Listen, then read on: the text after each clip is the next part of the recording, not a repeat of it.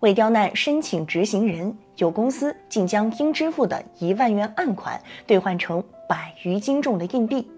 九月二十二号，长沙市开福区人民法院执行干警来到这家健康管理公司，就其蓄意兑换硬币以支付案款的行为予以惩处，对该公司法定代表人王某某罚款五千元。事情缘由并不复杂。小兰入职长沙市某公司后，上班十余天就遭无故开除。经劳动仲裁，公司需支付小兰工资及赔偿金共计一万元，可公司对此却是一拖再拖。历经一波三折之后，最终公司老板指示员工通过多家银行特意兑换而成一万元硬币，其重量竟达一百二十二斤。法院认为此举具有明显的消极对抗执行意图。长沙市开福区人民法院面对这家公司的耍赖，勇于较真儿，动用精准的法律条款对法人代表进行处罚，得到社会舆论的一致好评。不仅捍卫了法律的尊严，提供了可供复制的案件判例，也为公司职工维权撑腰解气。王某某之所以被处罚五千元，是基于他尽管客观上履行了罚款的法定义务，但主观上带有明显的消极对抗和挑衅意味，而且通过硬币支付的手段实施消极对抗，妨碍了法院的执行工作。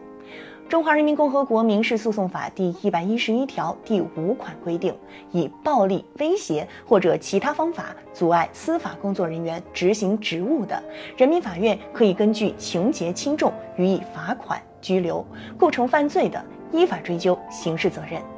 显然，法院处罚决定适用的就是其他方法这一款法律。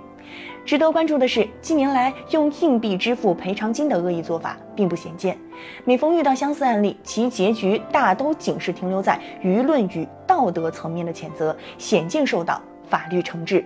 究其根源，与我国货币制度安排有着直接的关系。《中国人民银行法》《人民币管理条例》规定，我国法定货币是人民币。以人民币支付我国境内的一切公共和私人债务，任何单位和个人不得拒收。而且，无论主币还是辅币，都有无限法偿能力。即便是两万元的硬币，收款方也没有拒收的合法理由。在国外遇到类似情况，法律是不允许的。